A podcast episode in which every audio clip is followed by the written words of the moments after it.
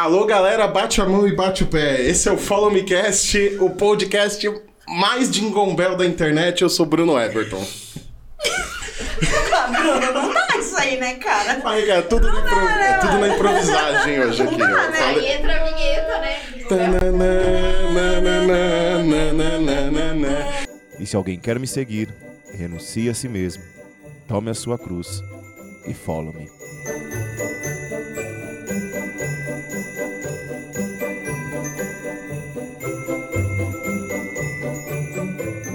Hoje nós vamos falar sobre Natal, o Natal do Senhor, o Natal do mercado, o Natal da Coca-Cola, o Natal de São Nicolau.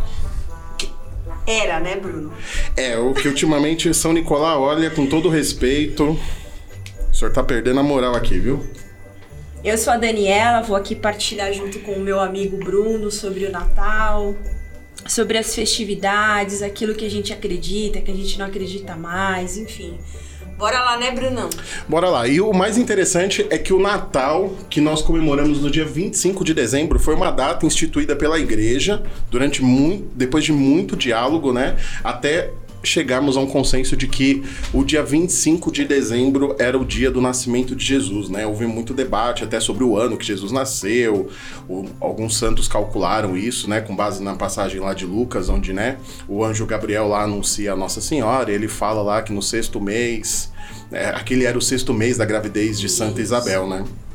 Mesmo porque eles fazem uma conta até matemática, né, de- do nascimento de João Batista.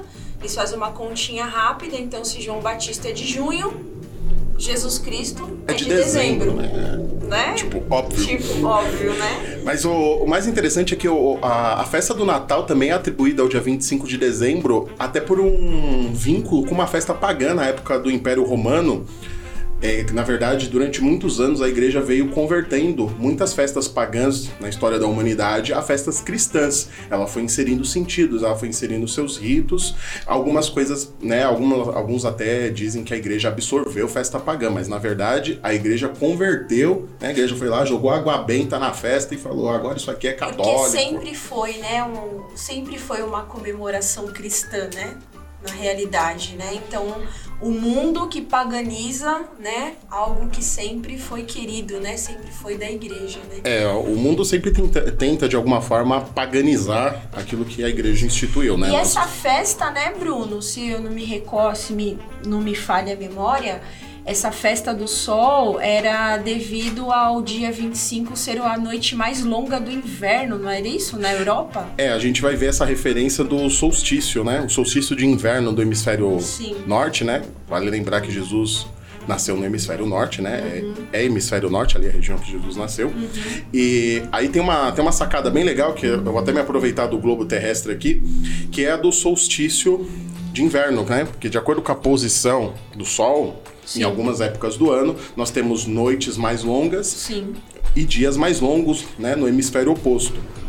Então, uma referência bem legal que a igreja até utiliza, não sei se você sabe, Dani, mas no dia 24 de junho é a festa da Natividade de São João Batista. Sim. E na festa de São João Batista é a época do solstício de inverno, que nós temos o quê? O dia mais curto. E, o- e a festa do dia 25 de dezembro, que é a Natividade do Senhor, o Natal do Senhor, é no solstício de verão, que é o dia mais longo. E a gente pode fazer uma referência com a passagem de João 3,30, que São João Batista diz que é necessário que ele cresça e eu diminua, né? Então é, é muito interessante este vínculo entre as duas festas de, nati- de natividade que nós temos na igreja, né? Nós temos três festas de natividade: a natividade de São João, a natividade de Nossa Senhora e o Natal do Senhor. E Bruno, agora, né, nós estamos aí batendo a porta, né, do Natal, né? Literalmente. Dia 25, né, o Senhor nasce, né, novamente em nossos corações, né? Ou seja, ele habita, né, nos nossos corações, né? Às vezes as pessoas elas elas falam, né, que é uma lembrança, é algo, né, assim como na Páscoa, assim como é, na Santa Missa, né, as pessoas, ah, é uma lembrança. Não, mas é algo que Jesus, ele está no nosso coração. O nosso coração é essa manjedoura que precisa estar preparada para o nascimento de Jesus, né? E, e, é interessante que no Natal, né, Bruno, nós temos diversos símbolos e significados, né, para que nós possamos viver o Natal, né? Você, você, Bruno, na sua infância, naquilo que, né, hoje, né, você já é um homem casado, né? O, quais são os símbolos? O que, que você viveu, o que, que você vive pro, no Natal, nessa época tão bela? É, na infância, né, a gente tinha. Eu lembro de algumas coisas que eram bem tradicionais, né? Você tinha. Se você, se você é daqui de São Paulo, você sabe do que eu tô falando, né? Nós tínhamos a, a Avenida Paulista extremamente decorada, né? Tanto pelas empresas como é, algumas iniciativas, talvez da prefeitura, não tenho certeza se, se eram deles, mas toda a Avenida Paulista ficava decorada, nós íamos para lá, tirávamos foto e, e, aquele espírito natalino, de fato, ele, ele adentrava na casa, né? Porque a, eu lembro que a minha mãe, os meus avós, a gente tinha o hábito de montar árvore de Natal, enfeitar ela, né? Escrever cartinha pro Papai Noel. E o Natal, ele, ele é dessas coisas, né? O Natal, ele é de um de um contágio, né? O, o, espírito natalino ele vai contagiando, né? Nós víamos a cidade entrando no ritmo de Natal, os prédios sendo decorados, as ruas sendo decoradas, né? E com o passar do tempo a gente vai vendo um, um pouco do esquecimento disso, né? Porque hoje, se você frequenta a Avenida Paulista, você vai ver que é pouquíssimo ou nada decorado, né? Nós tínhamos a árvore de Natal do Ibirapuera, né? Que era gigante, depois ela ficou menor, depois ela ficou grande de novo. Depois eu lembro que um ano ela foi uma árvore virtual. Você acredita em árvore virtual? Nós tínhamos uma árvore virtual lá, né? Que era uma projeção apenas. Mas de certa forma essas coisas nos ajudam a voltar na essência do Natal. Mas hoje em dia, né, o, os símbolos do Natal, eles eles estão ficando de lado, né? Porque as pessoas já não se recordam mais deles, ou as pessoas estão deixando de lado, que eu acho que é uma crise que, infelizmente, nós estamos permitindo, né? Nós, como católicos. É uma substituição, né, Bruno? Acho que é uma substituição comercial, né? É uma substituição comercial, uma substituição pagã, né? Eu lembro, por exemplo, a festa de Halloween, né? A festa da véspera do Dia de Todos os Santos. Infelizmente, o Halloween foi totalmente paganizado ao ponto de nós católicos abrirmos mão de festejar o Halloween. E o Halloween era uma grande oportunidade de catequizarmos as crianças Sim. sobre Sim. que um dia nós morreremos, né? Um Sim. dia nós vamos morrer. E o Natal, ele é uma grande oportunidade da gente ensinar as crianças que existiu um dia em que o Deus esteve conosco na terra, né? Existiu um dia em que ele veio ao mundo e ele habitou no meio de nós e que nos faz também lembrar que um dia ele voltará. No missal romano, nas normas da festividade do Advento, a, o, o missal ele orienta, né, o sacerdote de que o, o Advento ele tem um duplo sentido a expectativa de, do, do, nascimento de Jesus, mas também a expectativa da segunda vinda de Jesus, né? E é muito profundo esse duplo sentido. E esses elementos que nós temos, né? A árvore, o presépio, eles são, de certa forma, extremamente ricos para que a gente catequise, né? Porque o, o, o, chamado nosso à evangelização, ele está nas pequenas coisas também. Eu me lembro até, Bruno, que nós tínhamos uma... Algo muito bonito na nossa família, vindo dos meus avós, quando ele montava o presépio, sempre, acho que é até bom falar, né, o presépio tradicionalmente a gente sempre monta ele no dia 20, é, nesse ano, né? Montamos no, no primeiro domingo do advento, sempre ele é montado para que nós possamos viver nessas quatro semanas, né? Que ela é dividida também, né? Em duas semanas da espera, né? E as duas semanas da expectativa, né? Vai chegando mais perto do Natal. E o presépio a gente remete à figura de São Francisco de Assis, que já lá na sua época se utilizou dessa forma de encenar ali o nascimento de Jesus, a visita, a adoração dos magos, aquele estábulo, a Virgem Maria ali posta junto né, aos animaizinhos, a simplicidade com um instrumento de catequético, né, um instrumento catequético. Aí nós vemos a capacidade do santo, a capacidade de se utilizar de algo que é simbólico no Evangelho, porque o Evangelho cita uma cena, e ele, é, ele vai ali e consegue, de uma certa forma, dramaturgir aquilo que aconteceu e trazer para nós uma forma de se colocar ali também, né? Porque quando quando a gente contempla um presépio, ele está sempre numa, de uma forma que, ao olharmos, a gente consegue se ver ali também, né? Como se nós estivéssemos, de alguma forma, transportados ali naquele estábulo, naquele lugar simples, junto com Maria, José, os reis magos e aqueles que ali estiveram contemplando o nascimento do menino Jesus. E até aproveitando, né, Bruno, você né, traz esse contexto né, do presépio. É, Jesus é, é muito interessante, porque ali, né, nas primeiras horas, ele já nasce ali já evangelizando, né? Porque se nós é, lermos, né, não, não tem ainda muita coisa assim, é tudo uma expectativa, é tudo algo que, né, foi estudado, mas ainda, né, não foi uma coisa assim é, sabida, mas os reis primeiro eles não eram reis, né? Eles eram astrônomos, né? Eles estudavam, né, as estrelas, né? É, eles eles estavam estudando as estrelas e aí eles visualizam um sinal, né, no céu. Isso. E aquilo remetia a algumas profecias antigas sobre a vinda do Messias. Isso. E é interessante que aí eles vão, né, até Herodes lá, né, porque eles precisam falar, né, com a grande a autoridade, né, né? a grande autoridade da época, né? Herodes já com aquele medo todo que ele já tava, né, que ele sabia que o Salvador ia nascer.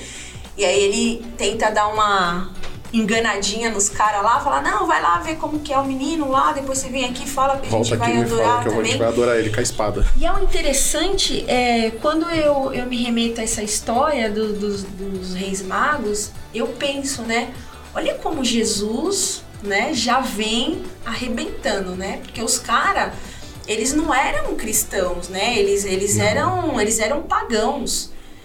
E aí eles vão até lá, guiados pela estrela, né? Que na tradição fala que é o próprio Deus, né? O próprio Jesus, essa estrela, né?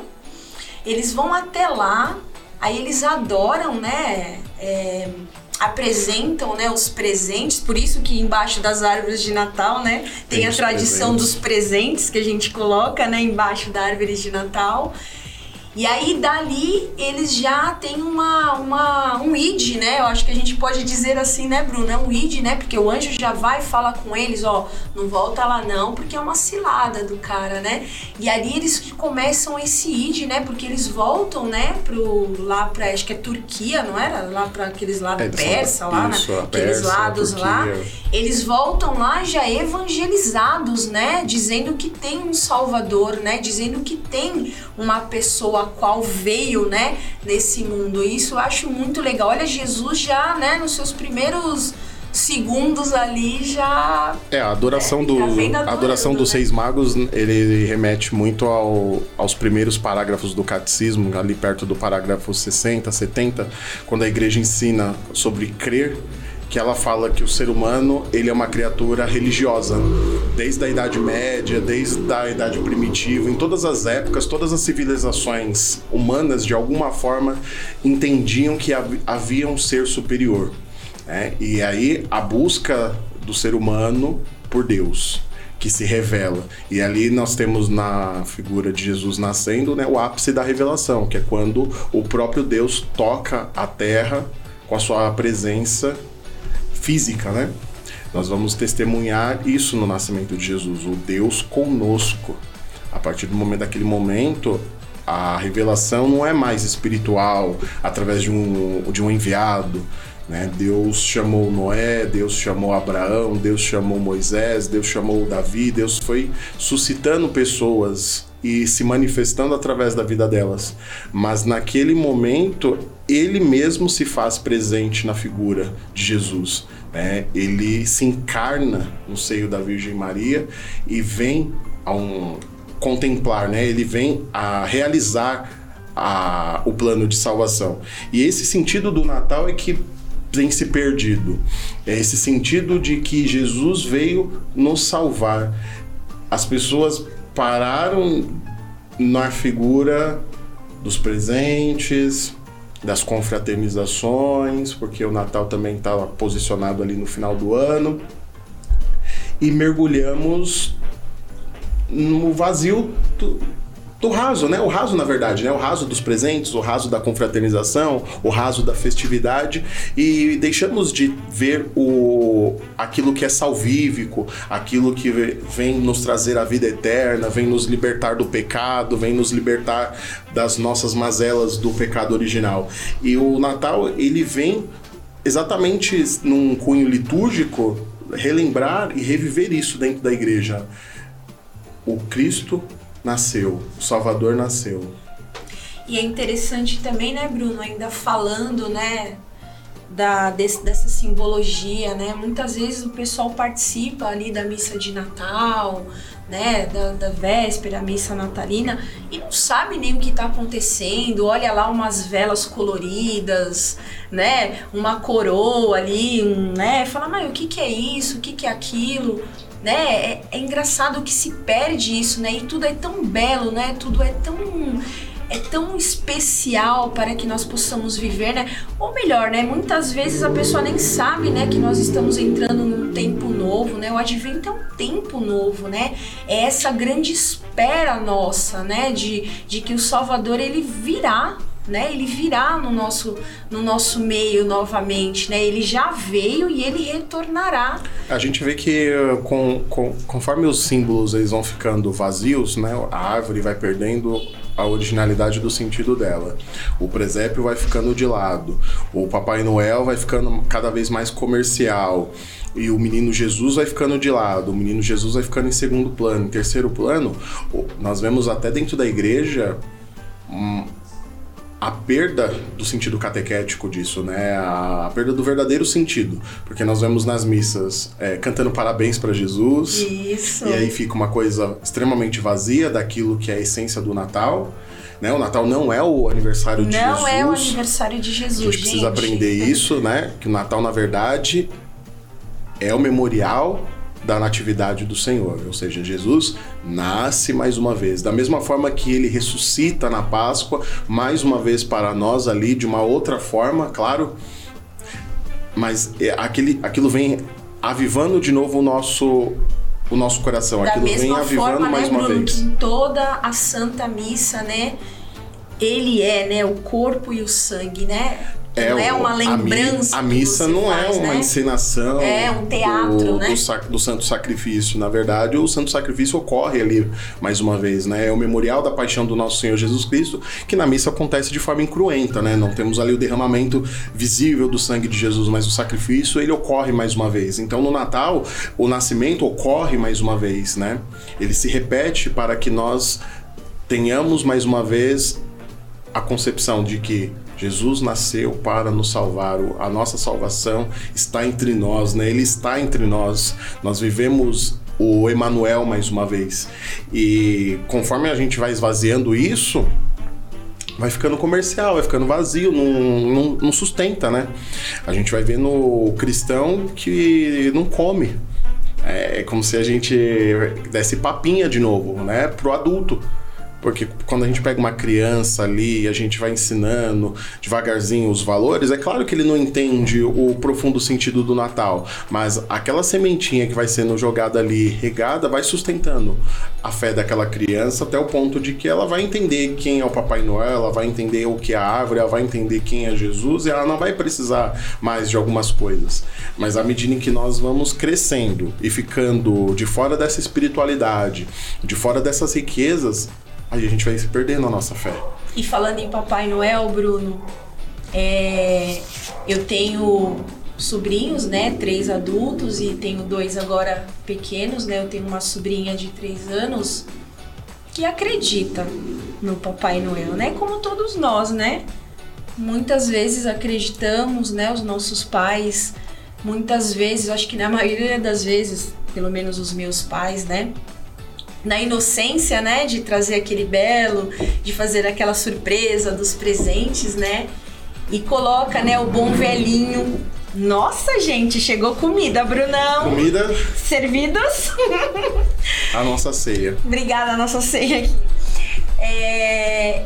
E, e, trazendo, né, essa, essa beleza, né? Olha, o bom velhinho, então traz a paz, amor, enfim, o presente é do Papai Noel, coloca a sua meinha, né, na chaminé. Na minha casa não tinha nem laje quase, é, né? Diga-se de passagem. É, coloca lá, né, a meinha, sei lá, na porta, enfim, que o Papai Noel vai trazer o presente. E eu me lembro muitas vezes que eu esperei, e aí eu dormia, e meu pai falava assim: Não, Papai Noel foi embora, o trenó dele passou aqui, o seu presente caiu, e aí caiu dentro da minha. Então isso é a, a, a chamada magia de Natal, né? A mágica de Natal, né? Mas temos uma história, né, Bruno? Não, e uma, é, o triste dessa história é que essa fantasia ela é toda muito bonita se ela fosse bem contada para as Isso. crianças, né? Se nós realmente contássemos quem é o Papai Noel, quem é o, o Jesus que nasceu, quem são essas pessoas, talvez não se, eh, talvez não fosse maldoso alimentar a fantasia da existência do Papai Noel, porque hoje a gente vive aquele paradigma. Para alguns, Papai Noel não existe, para, alguns são defensores da, do alimento, de alimentar na criança a fantasia, ah não, Papai Noel existe. Outros não, não, você tem que falar para a criança que o Papai Noel não existe. Uhum. Eu como a minha opinião pessoal, eu acho que é importante para a criança que ela saiba que o Papai Noel existe. Mas aí a gente precisa ensinar para ela quem né? é o Papai uhum. Noel, né? Explicar a origem dele, como é que ele se tornou Papai Noel. Talvez se nós contássemos a história daquele bispo né? O São Nicolau, que defendeu a fé, que defendeu tantos valores, que abdicou da sua riqueza, porque para quem não conhece, o Nicolau, ele ficou órfão muito cedo e ele herdou uma fortuna enorme. Isso. E ele tinha o hábito de presentear as pessoas, né? Pobres, né? né? Tem uma história de São Nicolau que fala que na época dele, quando uma mulher não podia pagar o dote para se casar, ela deveria ser jogada como uma prostituta para acumular essa riqueza. Olha que atrocidade. Sim. E aí, o que, que o Nicolau fazia? Ele ia, colocava dinheiro em meias e deixava na casa dessas pessoas. E aí a gente entende a referência das meias com o presente de Natal. E esse Nicolau ele se tornou bispo com 30 anos de idade. Olha isso, um bispo com 30 anos de idade, né? É, que foi consagrado bispo numa época em que o Papa não escolhia os bispos. Eram outros bispos que elegiam. Os irmãos, né? Que escolhiam, né? Escolhiam os irmãos a, bispos, para né? ser bispo. E aí ele passa a fazer isso. Ele fazia essas obras de caridade, ele fazia esses. Ele dava esses presentes da sua própria riqueza a fim de evangelizar as pessoas, a fim de fazer o bem para as pessoas, a fim de promover a, uma caridade real, né? Porque a caridade é quando a gente realmente se abdica de algo em prol de algo, né? Não é ficar captando recursos aí do governo para falar que faz caridade para as pessoas, que nem a gente vê alguns padres e até outras pessoas fazendo por aí, né? E muitas vezes falando de um assistencialismo, falando de um social, de algo social que não é genuinamente uma caridade. E aí o Talvez se nós ensinássemos para as crianças a história desse bom homem que inspirou tantas outras pessoas, que se tornou amigo das crianças, porque ele dava presente para as crianças. Né? A história de, de São Nicolau ser amigo das crianças se atribui a um milagre. São Nicolau presenciou um assassinato de três crianças e ele chegou lá, crianças que foram mortas e foram até é, esquartejadas e tudo mais, e ele orou e aquelas crianças ressuscitaram. E a partir daí ele tomou a fama de ser amigo das crianças. E aí nós vamos vendo essa construção do Papai Noel, né? Desse bispo que começou a fazer obras de caridade, obras genuínas em prol das crianças, em prol, em prol dos pobres, em prol daquelas pessoas que precisavam. E esse bispo que dentro do concílio de Nicéia defendeu a fé bravamente. E ele vai ser aquela figura do bom velhinho. É, e é interessante isso, né? Porque nós vamos ver que no, essa história do São Nicolau ela vai ficando um pouquinho para trás conforme as coisas, né? O São Nicolau ele fica de lado, nasce a figura do Papai Noel, que é inspirada na figura de São Nicolau, só que aí cria-se um, um segundo personagem E é esse segundo personagem que começa a desconstruir toda a obra de Nicolau. Né? O São Nicolau, durante até a Reforma Protestante, foi uma das grandes devoções da Europa que se mantiveram é, imunes ao ataque protestante, da adoração de imagens, da adoração. É... Eles não, não tinham, né, Bruno, essa concepção, né, naquela época era uma heresia, né? Eles não tinham a concepção da divindade de Deus, né? Então eles não acreditavam nisso e São Nicolau firme e forte estava lá, né? Sim, no... Até deu um, uma porrada, né? Vamos dizer assim, no português, claro, né? Tipo o Padre Pio. É, tipo, Padre Pio deu uns fez igual tapas lá no, no amigo lá, foi preso. E com a graça, né? é, hoje em dia a gente né, é visitado por um advogado, São Nicolau simplesmente recebe a visita de Nossa Senhora Jesus.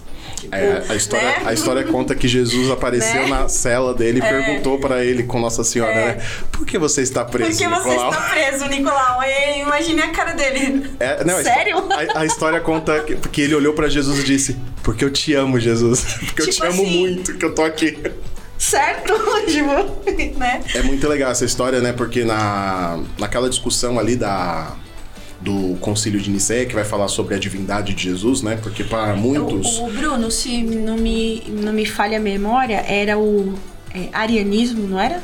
Arianismo? Era uma, era uma das Era, heresias né? Uma que estavam sendo né? propagadas. E aí criou-se um- uma discussão sobre a, a divindade, Divindade de Jesus. de- de- se Jesus era 50% Sim, Deus, 50% sim, homem, sim. se ele. Né? E aí nós chegamos a, naquele, naquele conselho à conclusão de que Jesus era 100% Deus e 100%, 100% homem, homem. que viveu Uhum. em tudo a humanidade. Com a exceção do pecado.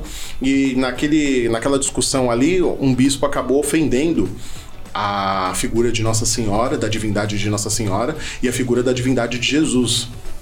E aí São Nicolau né, aguentou, não né? aguentou ouvir aquela ofensa e enfiou uma moqueta na mão do, na orelha do- daquele outro bispo e ele foi preso e tudo mais, né?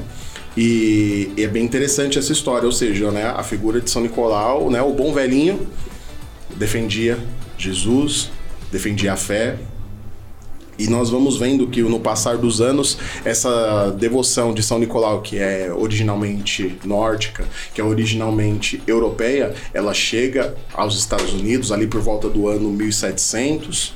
Aí nós vamos ver que ali ela se propaga Sim. e ali no- nos anos ali mais ou menos em 1823, um, o escritor e teólogo até, o, eu trouxe aqui o nome dele, o Clement Moore, ele escreve um poema. Ele escreveu um poema para as filhas dele, que era uma visita de São Nicolau. E no poema ele conta a história de um pai preparando-se ali na noite de Natal para com seus filhos. Eu acho que esse poema ele falava dele, né? Eu acho que era algo, né, pessoal, né? Era ali, o Né? poema, na verdade, ele tinha uma intenção de falar de São Nicolau, Sim. tanto que ele traz ali uma- o título, né, uma visita de São Nicolau, Sim. só que ele traz a figura de São Nicolau muito, muito perto daquilo que nós conhecemos hoje como Papai Noel. Ele apresenta ali o Nicolau como um senhor, um velhinho, ainda com, com, as, com, com as vestes de padre, com as vestes de Sim, bispo, de bispo. porém, aquele velhinho barbudo, barrigudo, de bochechinhas vermelhas, ele tinha um trenó cheio de presentes que era puxado por renas. né? E esse poema ele fez muito sucesso ali nos Estados Unidos. Ele foi traduzido depois para muitos idiomas e se tornou popular. E mais adiante, em 1862, um cartunista, o Thomas Nast, ele começou a criar historinhas deste Papai Noel, deste São Nicolau. E aí ele começou a incrementar coisas, incrementar elementos na história do Papai Noel. Que ele morava no Polo Norte, depois que ele lia as cartas das crianças que pediam presentes para ele. E tudo isso foi crescendo bastante e se difundindo, né? E o interessante é que o Papai Noel do Thomas, ele tinha uma figura de avô, que a gente sabe que avô é uma coisa muito boa de se ter. Sim. E ele tinha um aspecto de herói. Então ele era um vô herói. Olha que coisa bonita. Que bonito. E aí, nós vamos ver lá em 1931 que essa imagem ela vai sofrer mais uma alteração, né? Mais um, vai ser acrescentado mais um elemento, que é quando surge a primeira campanha publicitária da Coca-Cola. A Coca-Cola conseguiu visualizar algo muito interessante no Papai Noel, que além do aspecto de herói, do aspecto de vozão que ele tem, de benfeitor, ele tinha uma grande capacidade comercial. E foi um sucesso as propagandas da Coca-Cola em que ela utilizou o bom velhinho como alguém que também consome a bebida que né, leva o nome da marca e tudo mais. E aí, o que, que aconteceu? O Papai Noel virou um personagem do marketing.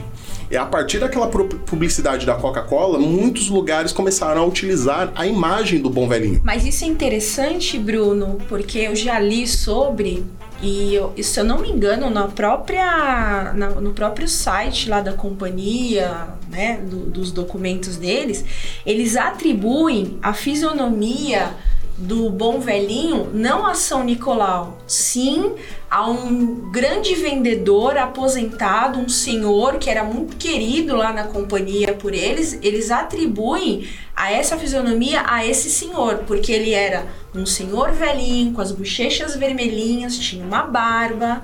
Olha que interessante, né? Como é, uma história, né? Uma, um homem é, tão importante para a nossa evangelização, tão importante, né, para ali com unhas e dentes, né, defender né, a Jesus, defender a nossa fé, né, que hoje se eu estou aqui, eu sou cristã, né, eu, eu devo a ele também. Sim. Né? E é. aí eles atribuem, né, eles tiram, né, do contexto, né, um contexto histórico, um contexto da igreja, uma verdade, né, eles atribuem a um comércio, um comércio, né? Um comercial, a uma pessoa. Ah, porque ele é querido. Né? Com o sucesso das ilustrações, né? O Papai Noel ele foi, ele foi, ele foi gordinho, depois ele emagreceu, ele tinha um aspecto às vezes élfico, doente, doente lá, né? etc. Até que construiu-se esse Papai Noel próximo ao do marketing da, da Coca-Cola. E daí por diante nós vemos até no, nos shoppings, nós vemos nos, nos centros comerciais o aproveitamento da utilização que da veste vermelha. E, aí... e, antes, Bruno, desculpa até te cortar, mas eu também li sobre antes as vestes, até quando eles pintavam, né, o Papai Noel, quando tinha essas histórias, era verde, né? Era no... verde, porque era lá da a Amanda tá por aí? Irlanda, era lá da Irlanda, né? E era verde é, devido a a lembrar, né, mesmo o, o pinheiro, né, a esperança.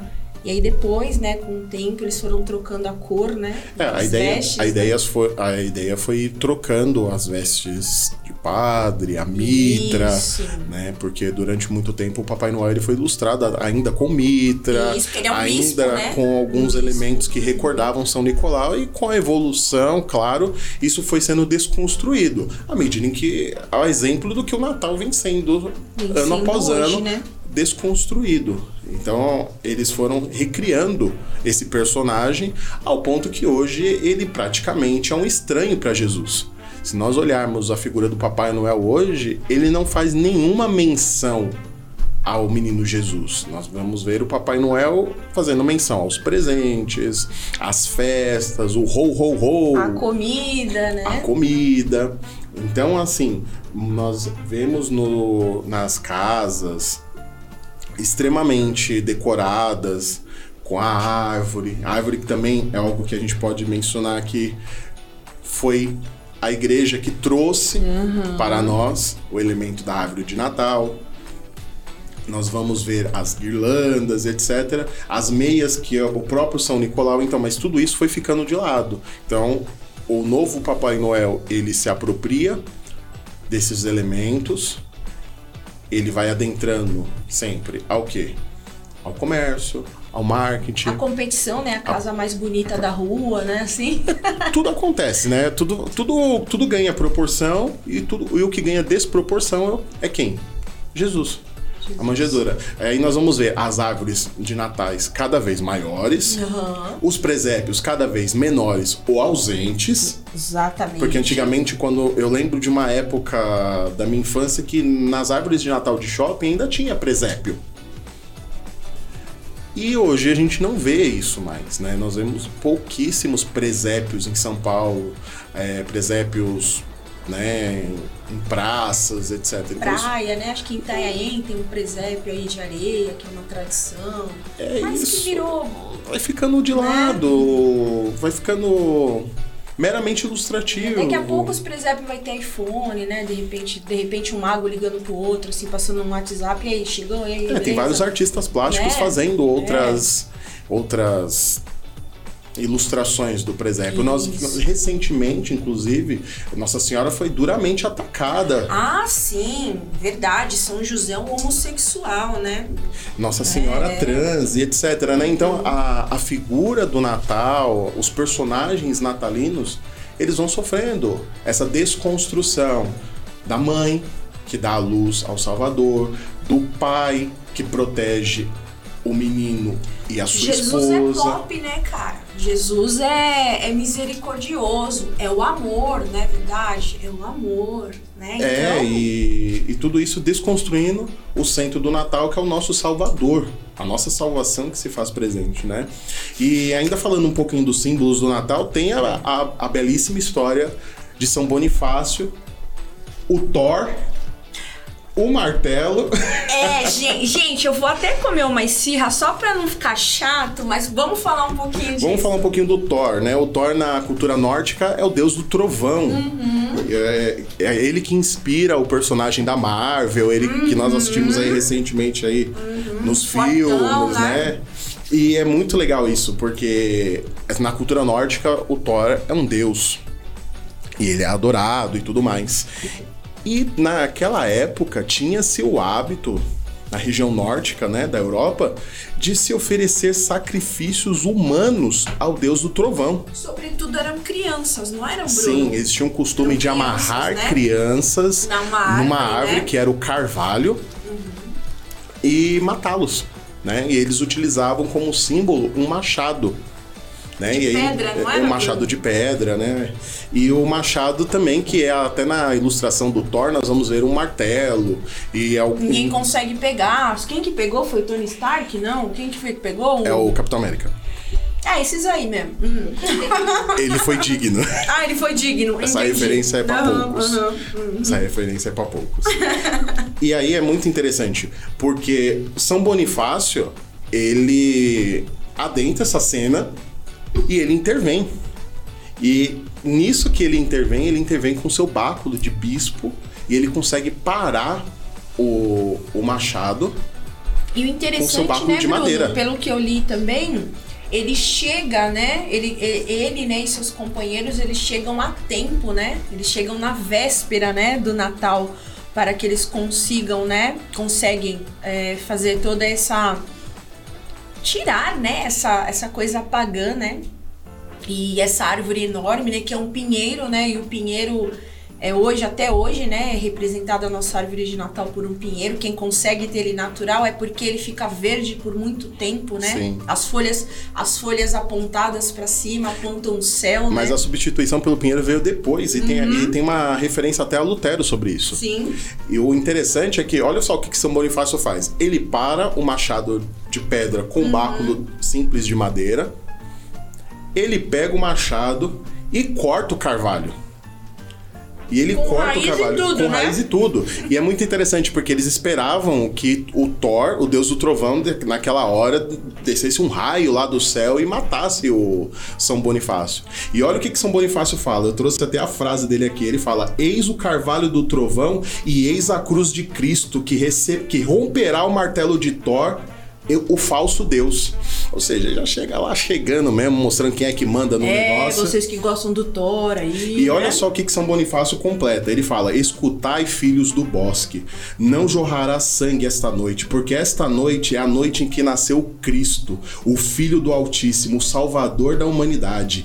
Ele é mais justo que Baldur, maior que Odin, o Odin, sábio. Odin não era o pai do Thor? Odin, pai do Thor. Ah, só pra saber. Né? O pai de mais todos, gentil né? que Freia, o bom. Desde, desde a vinda dele, o sacrifício terminou. A escuridão, Thor, a quem invocaste em vão, é a morte. No profundo das sombras, ele se perdeu para sempre. A partir de agora, vós começareis a viver. Esta árvore sangrenta nunca mais escurecerá a vossa terra. Em nome de Deus, eu a destruirei. E aí ele vai lá e rompe a árvore. E a partir daquele momento, as pessoas, ao se recordar né, de, dessa destruição da árvore, elas começaram a levar um carvalho, um pedaço de carvalho dentro para dentro de das casa, residências né? e orná-los. Né? E aí nós vamos ver a criação da árvore de Natal. Né? que hoje em dia, né, você coloca um pisca-pisca, né? Hoje tem diversas as bolinhas, as bolinhas, vários né? enfeitinhos. E que tem uma, uma representação simbólica para nós, né? O que, que seria essa luz, né, nessa árvore? É Cristo, é a luz, luz de Cristo. Mundo, né? O que seriam essas bolinhas hoje, bolinhas amarelas, douradas, vermelhas, sei lá, né, como são os frutos, né? Somos nós, né? Nós somos esse fruto, né? Que precisamos estar inseridos, né? Enxertados nessa árvore que é Cristo, né? Nessa luz que é Cristo. É, e a, e a alteração por pinheiro que popularizou bastante, até porque o pinheiro é muito comum isso, na Europa. Isso. E é super resistente, né? E por ele durar mais, Lutero teve uma visualização, né? Ele estava quando digo visualização, eu digo porque ele olhou mesmo, né? Não foi nada místico, não. Ele olhou pela janela numa, numa época de Natal e ele viu um pinheiro muito verde, muito bonito. E ao fundo tinha o céu noturno com muitas estrelas brilhando. E ele teve a inspiração de, naquele ano, ao invés de montar a sua árvore normal, dele colocar um pinheiro. E aí o Pinheiro também ficou muito popular. Que fazer nas... alguma coisa de útil. Né? Olha só, será que essa foi será que esse foi o único ato bom de Lutero?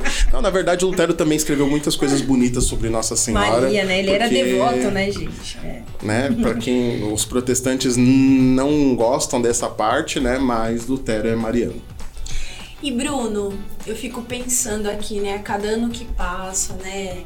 Em todo esse contexto em que nós vivemos, né, a nossa sociedade, tudo isso, né, como vai se perdendo essa centralidade de Jesus no Natal, né? Como ele vai sendo substituído, né? Nós já falamos diversas, né, diversas situações aqui, né?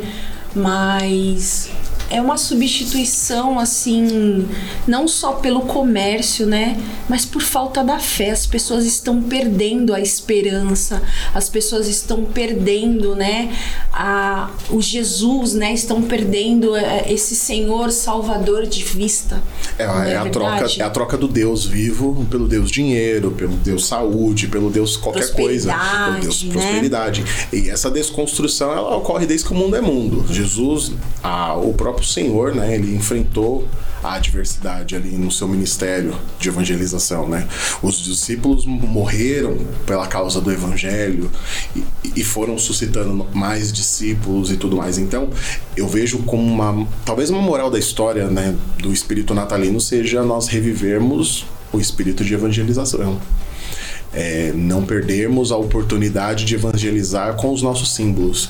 Talvez se eu e você tivéssemos o hábito de difundir a nossa árvore de Natal lá, não porque ela é grande, não porque ela é bonita, mas porque ela é a representação daquele Deus Thor falso que caiu e o Cristo que prevaleceu. Talvez se eu e você ostentássemos mais o nosso presépio ali com o menino Jesus no centro da nossa, do nosso lar, talvez se nós ostentássemos mais a nossa fé naquele São Nicolau que defendeu bravamente o Evangelho, que defendeu bravamente a figura de Jesus, eu acredito que muito do que está acontecendo é por omissão nossa, Dani.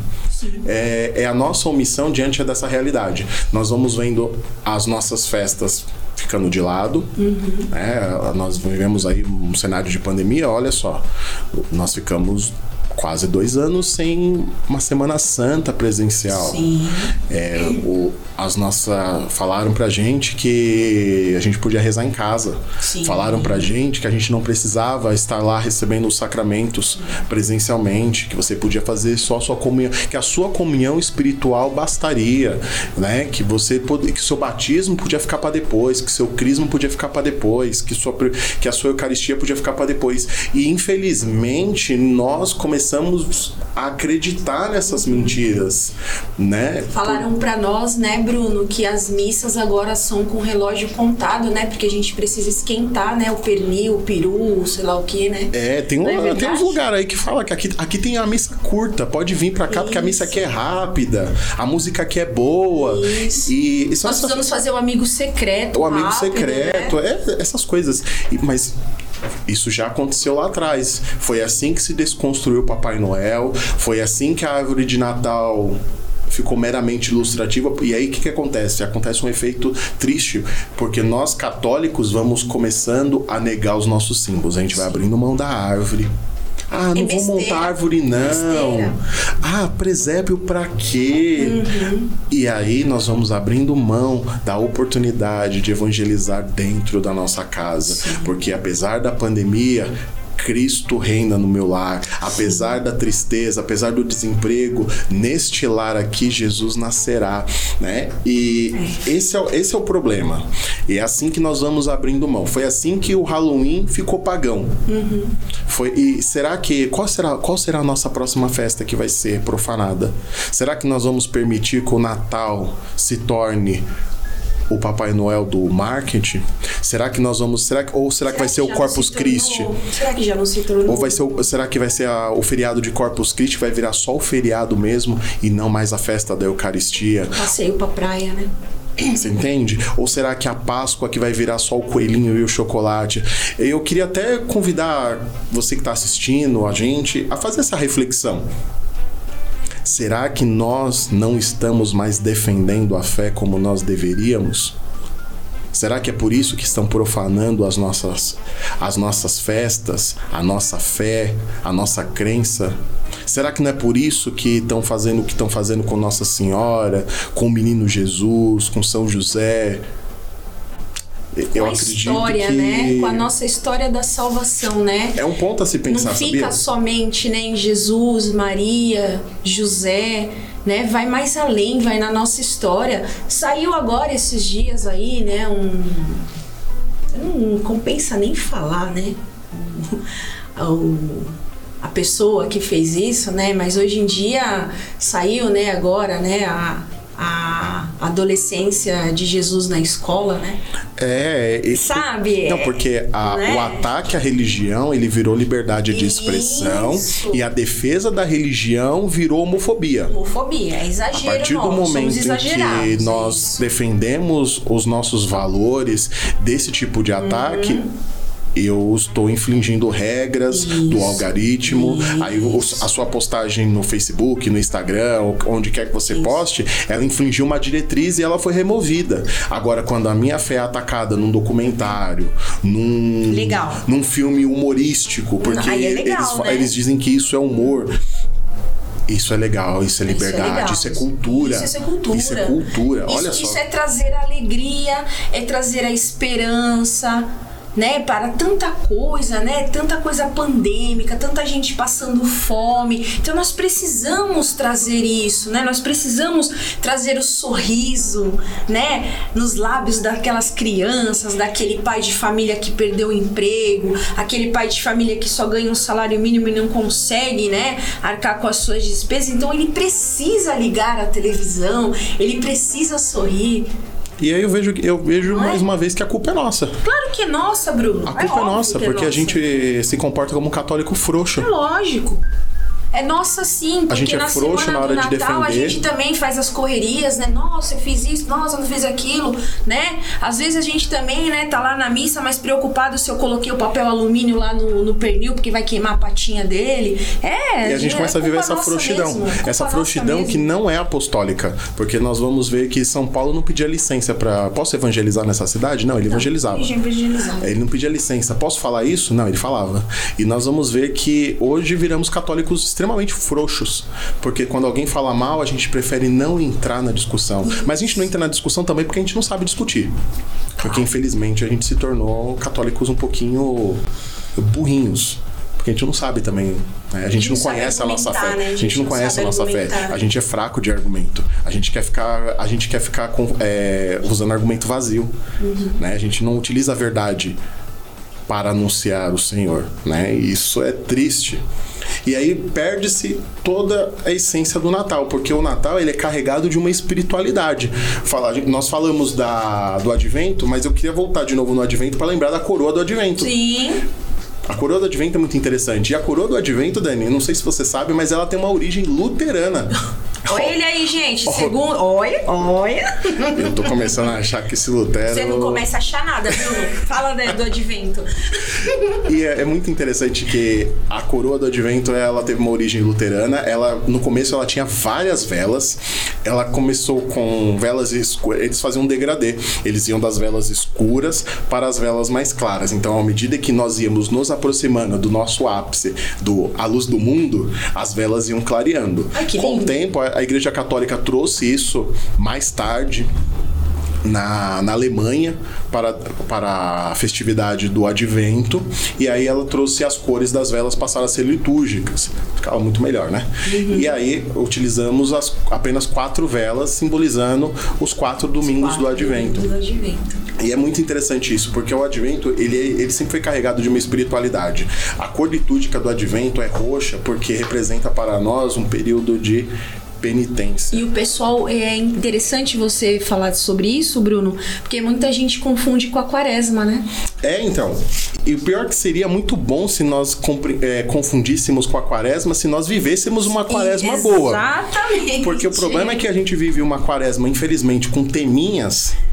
Um abraço pro pessoal da CNBB. Traz pra gente aí todo ano coisas vou, bem legais na campanha da fraternidade. Eu vou comer mais uma esfirra. Mas o mais legal, não, é agora é o momento opressor aqui do nosso Follow Me Cast. Momento opressão, né? Porque a quaresma ela fala de jejum, penitência e oração. E o advento ele também deveria ser um período de jejum, penitência e oração, porque nós estamos nos preparando para receber o Salvador. E eu vejo que se nós falamos de tudo isso, olha quantas quantos elementos maravilhosos. Porque que nós perdemos a espiritualidade. Porque aí a gente fala lá da árvore, mas não adianta montar árvore se não tiver oração, penitência e, e, e, jejum. Não adianta montar o presépio lá também, colocar lá. Às vezes tu, é, monta o presépio de qualquer jeito, que quando vai ver, tem quem tá lá na manjedoura é o burrinho e o menino Jesus tá no chão. né? Porque se perde, às vezes faz, faz é, as coisas de qualquer jeito e perde a evangelização e perde o sentido espiritual. Antigamente na igreja, não sei se você conhece, nós tínhamos as quatro têmporas, os quatro jejuns das têmporas. Tínhamos quatro épocas. E quando eu falo desse jejum, esse jejum é bem interessante. Um deles é na é, é o, o primeiro deles como, tá, é o tempo uhum. do Advento. Ou seja, na terceira semana do Advento, a igreja convidava os fiéis a um período de jejum igualzinho na Sexta-feira Santa. Sabe quando a gente faz aquele jejum completo mais a abstinência de uhum, carne? Uhum. Isso era feito na quarta-feira, na sexta e no sábado da terceira semana do advento, que é exatamente aquele da alegria. Uhum. É onde é o único dia que o padre ele utiliza se rosa. rosa, né? Isso, é ali na quaresma, né? Na quaresma também tem um, uhum. um domingo que nós utilizamos o rosa. E é muito interessante, porque nós vamos ver um outro, uma outra. E essas quatro têmporas, elas representam as quatro mudanças de estações. Então, era um jejum também para agradecer a Deus pela colheita. Que lindo, né? Que profundo. É. E aí, na verdade, esse, essas, esse jejum das quatro temporadas, eles, não foram abolidos pela igreja. Eles só foram desobrigados.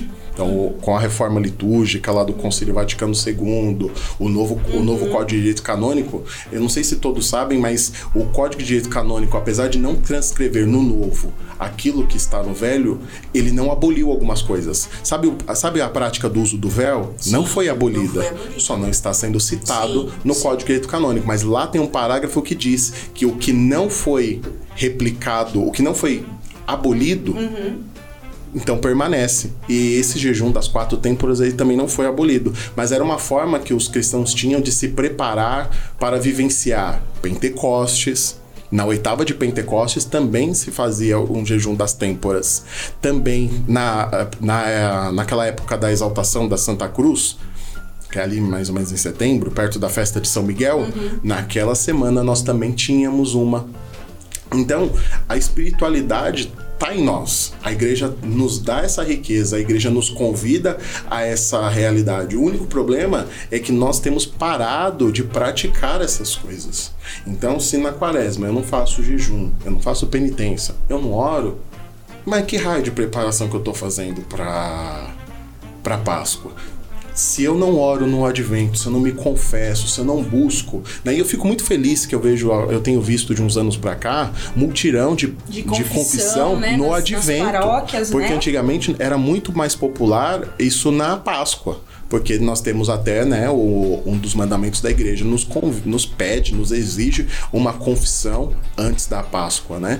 Mas quando a igreja começa a trazer para nós este multirão de confissão também para o advento, é a igreja nos chamando a uma preparação digna para o Natal. O problema é que nós não podemos parar nisso que a igreja só nos traz, mas nós temos que buscar aquilo que já está nela. Então, buscarmos viver conscientemente uma boa confissão, buscarmos vivermos conscientemente todos os sacramentos que nós fazemos, que nós temos, né? Nós fazemos não, né? Que nós temos à nossa disposição, nos ajuda a viver melhor essa preparação para o Natal. E aí, se você quer, você quer viver um Natal melhor, um Natal mais de Jesus na sua casa, eu quero te convidar. Ainda dá tempo de você montar sua árvore de Natal. Mas agora você vai montar sua árvore de Natal não porque ela é grande, não porque ela é bonita, mas porque ela representa a vitória de Cristo sobre o falso Deus Thor. E eu te convido também a montar seu presépio, colocar o menino Jesus bem bonitinho lá, cavaquinha do outro lado. Eu te convido também a se fazer uma boa confissão. Eu sei que. Eu não sei quando que você vai ouvir esse, esse podcast. Não sei se você vai ouvir ele antes do Natal.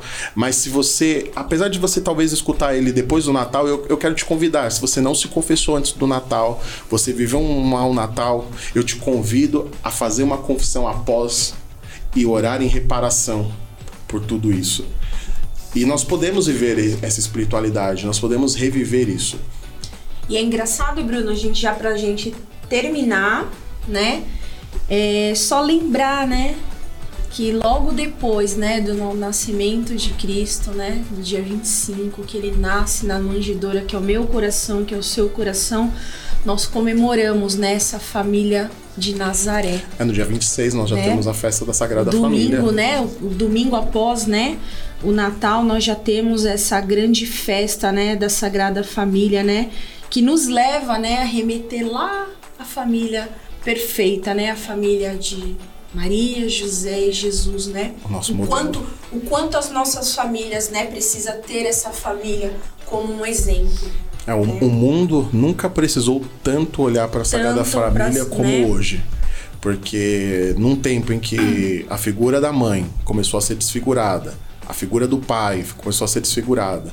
Até a figura do filho, né? Porque agora o filho pode ser menino, menina, gato, rato, papagaio, né? Ele pode ser o que ele quiser.